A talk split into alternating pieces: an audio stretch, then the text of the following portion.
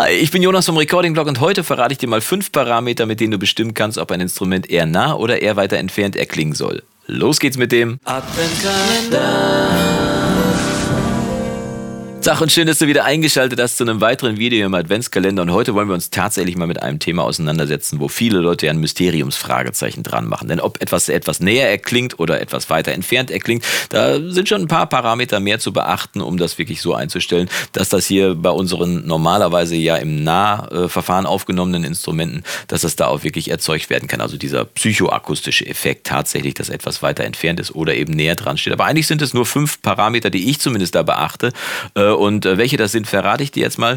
Äh, und wir fangen an mit Nummer eins. Das erste ist, wenn jemand direkt vor dir steht, dann kannst du seine Stimme relativ klar und laut verstehen. Geht er etwas weiter weg, steht etwas weiter weg, spricht er aber mit der gleichen Lautstärke, er klingt eher leiser. Das heißt, jemand, der weiter entfernt ist, ist grundsätzlich schon mal etwas leiser, auch wenn er mit der gleichen Lautstärke spricht, mit der er spricht, wenn er direkt vor dir steht. Das heißt, weiter entfernte Instrumente sind etwas leiser. Das ist schon mal ein totales Basic-Kriterium. Das heißt, äh, wenn du etwas weiter nach hinten schieben willst, kannst du mit dem Lautstärkefeder schon bestimmen, ob es weiter entfernt ist oder etwas näher dran steht. Das zweite ist, dass du mit einem Equalizer die Stimme ein bisschen bearbeiten musst. Denn wenn jemand direkt vor dir steht, dann hat er eine relativ nahe, sonore Stimme und die Höhen sind gut zu erklingen. Wenn er aber weiter von dir entfernt steht, dann muss man beachten, dass die Luft, die zwischen uns beiden dann steht, dass die sowohl die Höhen als auch die Bässe ein bisschen bedämpft. Das heißt, jemand, der weiter weg steht, ist ein bisschen dumpfer. Das ist nicht viel, aber es ist ein bisschen dumpfer und vor allem nicht äh, so schön sonor und äh, basslastig. Das heißt, das zweite ist der Equalizer, mit dem du ein bisschen das Signal beschneiden musst. Das dritte ist, wenn jemand weiter von dir wegsteht, dann braucht die, die, der Schall braucht natürlich ein bisschen Zeit, um zu dir hinzukommen. Das heißt, ähm, wenn du etwas relativ nach hinten schieben willst, dann müsstest du theoretisch auch ein bisschen Delay einbauen. 30 Millisekunden bedeutende Entfernung bei äh, Schallgeschwindigkeit. Schallgeschwindigkeit sind 333 Meter, bedeuten 30 Millisekunden ungefähr 10 Meter Entfernung. Das heißt, wenn jemand 5 Meter von dir entfernt stehen soll, muss er 15 Millisekunden, muss der Schall Schall 15 Millisekunden später bei dir eintreffen. Ähm, dann haben wir die Entfernung. Was haben wir da als nächstes? Ach so, die Stereobreite. Wenn du dir vorstellst, ein großer Chor steht direkt vor dir, dann steht der direkt vor dir, breit aufgebaut und du hast natürlich eine extreme Stereobreite vom Linksaußensänger bis zum Rechtsaußensänger. Wenn dieser Chor aber weiter entfernt steht, 10 Meter von dir entfernt, dann schrumpft die Stereobreite, schrumpft zusammen. Das heißt, Signale, die weiter entfernt stehen, also zumindest mittig von dir weiter entfernt steht, von denen haben, äh, die haben auch eine geringere Stereobreite. Das heißt, das muss man auch berücksichtigen. Und das letzte, der fünfte Punkt ist, wenn etwas weiter hinten im Raum steht, dann ist das Verhältnis von Direktschall, also das, was aus meinem Mund rauskommt, zum Hall, zu dem, was der Raum umgibt, ist äh, anders, als wenn er direkt vor dir steht. Wenn er direkt vor dir steht, dann kommt der Hall erstens später, das kann man über das äh, Pre-Delay regeln, und zweitens kommt weniger Hallanteil bei dir an, weil deine Ohren konzentrieren sich auf die Hauptstimme, die bei dir ankommt. Wenn es also weiter weg steht, dann hat es, etwas, hat es ein geringeres Pre-Delay äh, und zum zweiten ist der Hallanteil im Vergleich zum, äh, zum Direktschallsignal deutlich höher. Das heißt, das Verhältnis äh, beim Hallgerät zum Beispiel müsste man dann deutlich in Richtung Hall verschieben. Und ich habe jetzt mal hier ein äh, bisschen was vorbereitet, ein kleines Pattern. Ich habe die erste Zeile aus dem berühmten Racke dicke Ducke Lied von Erik Wahle gesungen und äh, habe da jetzt einfach mal ähm, eine Stimme eingesungen und die äh, sind, sind so eingestellt, dass sie entweder nah oder fern ist. Und das zeige ich dir jetzt mal hier. Ich habe die Stimmen äh, der Einfachheit halber mal auf zwei Busse verteilt und den einen Bus habe ich äh, praktischerweise Bus nah genannt und den anderen Bus fern.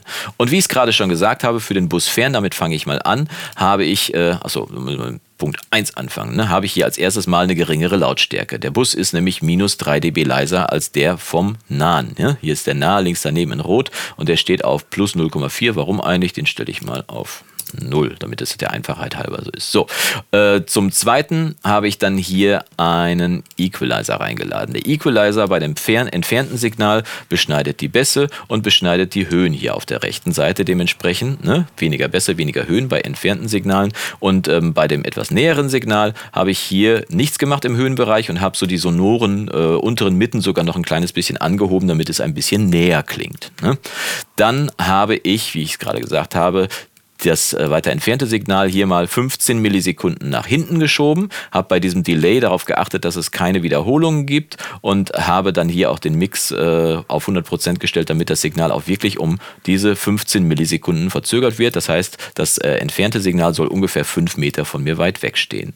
Dann habe ich hier die Stereobreite verändert. Ich habe die verringert auf 70%, wie man hier sehen kann beim entfernten Signal. Das heißt, im Vergleich dazu hier beim nahen ist das sogar deaktiviert.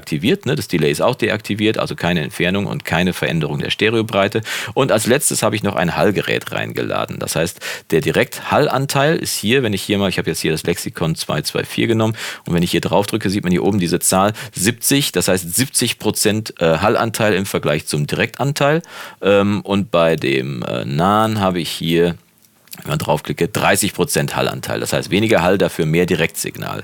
Alles zusammen soll dafür sorgen, dass meine Hauptstimme entweder näher am Zuhörer äh, singt oder etwas weiter davon entfernt. Als Referenz habe ich meine Gitarre eingespielt, damit wir uns orientieren können ungefähr. Und wir hören jetzt einfach mal erst in das Nahsignal rein. Es handelt sich um dieses hier. In einer bitterkalten Nacht, da hat sich der Feuer gemacht. Ne, der Sänger scheint relativ nah dran zu stehen, ähm, aber es hat schon ein bisschen Raum drumherum und so weiter. Jetzt gehen wir mal auf den weiter entfernten Sänger. Das ist dieser hier. Der klingt so. In einer bitterkalten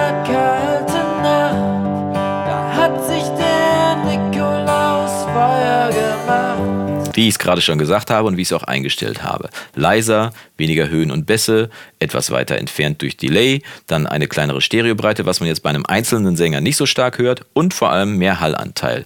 Das alles zusammen sorgt dafür, ich schalte mal zwischendurch um, dass der Sänger weiter entfernt zu stehen scheint. Wir fangen nochmal mit dem Nahen an und ich schalte dann mittendrin mal um. In einer bitterkalten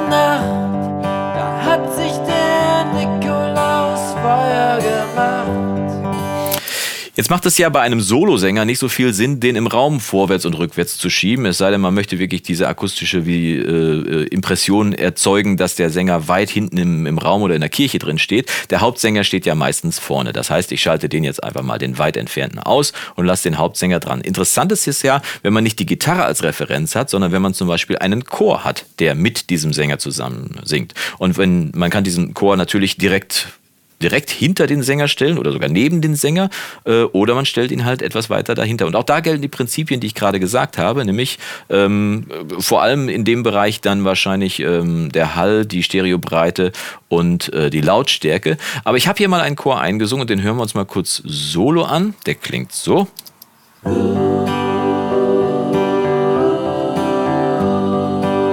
Ne? Ein schöner äh, Chor. Und ich kann den jetzt hier auf die verschiedenen Busse routen. Ich kann den entweder auf den Nahbus oder auf den Fernbus routen. Und das machen wir jetzt einfach mal. Wir hören uns das erstmal an, wie das alles zusammen mit dem nahen Sänger klingt und mit dem Chor auch auf nah eingestellt. Und zusammen ist das so. In einer bitterkalten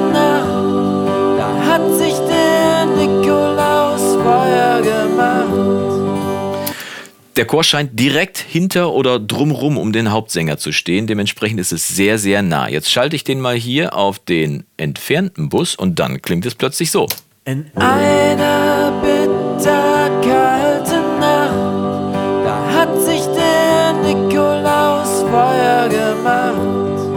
Also es scheint jetzt deutlich hinter dem Hauptsänger zu stehen. Und wenn ich jetzt einmal mittendrin umschalte von nah auf entfernt, dann scheint es so zu klingen, als wenn die gleichen Sprung um fünf Meter nach hinten äh, zu machen scheinen. Und das klingt so. In einer bitterkalten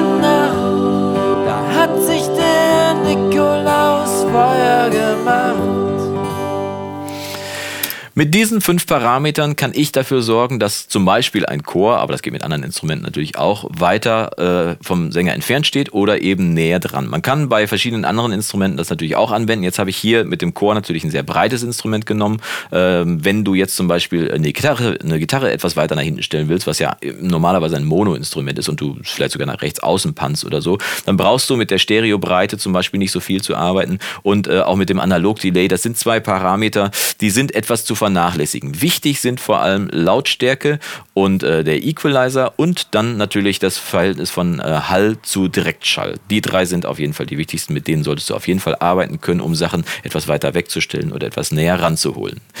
Huh, das war viel Information. Ich hoffe, es hat dir ein bisschen weitergeholfen und ein bisschen Klarheit in den, äh, durch den Nebel gebracht, der ja wirklich äh, in diesem Mysterium immer so ein bisschen unterwegs ist, wenn man etwas näher oder weiter weg haben will.